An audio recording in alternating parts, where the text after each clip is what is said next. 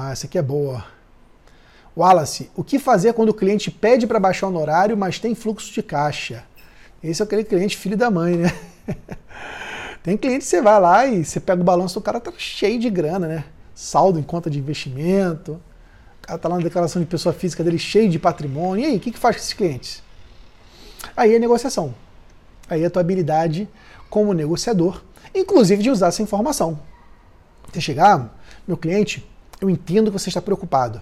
Lembra, quem é meu aluno sabe disso, mas existe uma, uma sacada em negociação. Isso aqui é importante, tá? Sempre quando alguém vier com alguma afirmação, com alguma objeção, com algo para te propor, tem uma, uma sutileza a se fazer e que ajuda muito.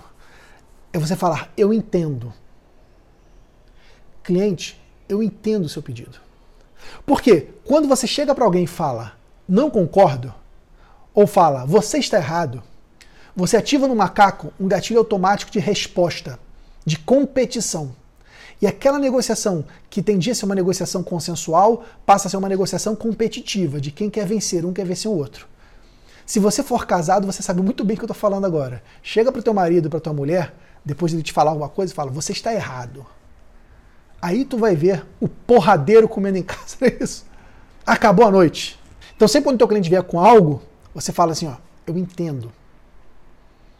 Mas, meu cliente, para que você possa sair dessa, dessa crise, aí vem a argumentação. Para que você possa sair dessa crise, você vai precisar de orientação, de apoio. E eu tô aqui do seu lado. Inclusive, eu estou trabalhando mais do que antes.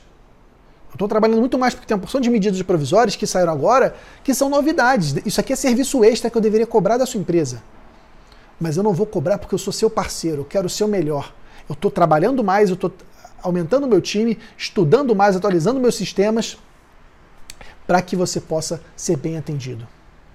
Não é justo, meu cliente, que eu reduza meus honorários se eu estou trabalhando mais para salvar a tua empresa. Evita ceder. Não ceda de primeiro, porque se você cede de primeiro, as pessoas já puxam tudo. Se tiver que ceder, ancora numa taxa para ele não ficar te pedindo muito.